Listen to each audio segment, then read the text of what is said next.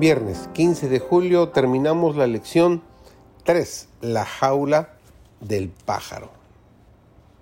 Mientras que el Salmo 23 da un contexto global para el sufrimiento en la vida del cristiano, Hebreos 12 nos da una visión general del sufrimiento que Dios utiliza para nuestro desarrollo espiritual.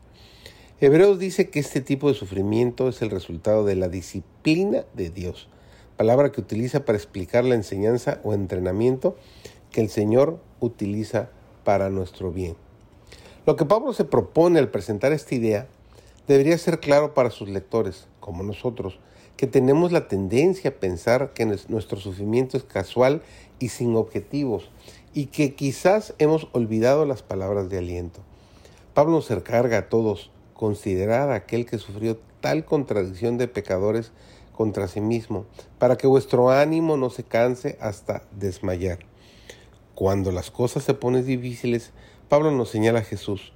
Jesús venció el sufrimiento porque tenía la convicción de que cuando el Padre lo permite, siempre es para la gloria de Dios y para nuestro bien. Pablo quiere asegurarnos que nuestro sufrimiento, bajo la disciplina de Dios, tiene un propósito tan elevado como lo tuvo en la vida de Jesús. Por lo tanto, no te des por vencido, solo porque todavía no puedes ver el propósito de Dios. Pablo quiere ser claro. Por supuesto, nuestro Padre va a trabajar con nosotros, a entrenarnos y a moldearnos. Si no estuviera preocupado por nuestra salvación, hace tiempo que Dios habría perdido interés en nosotros.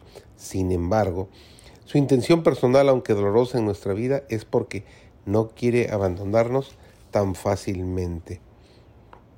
Si soportáis la disciplina, Dios trata como a hijos.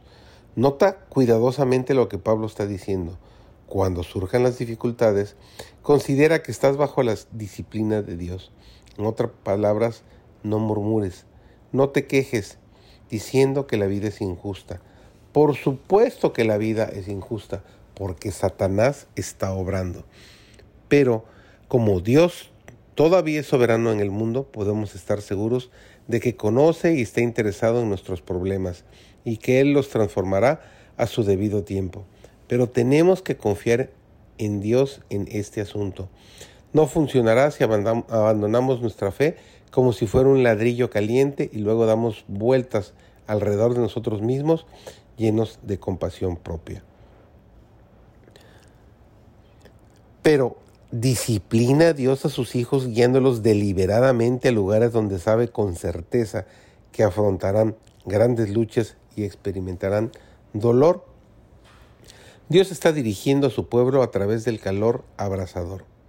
¿Puedes ver o comprender hacia dónde se dirige?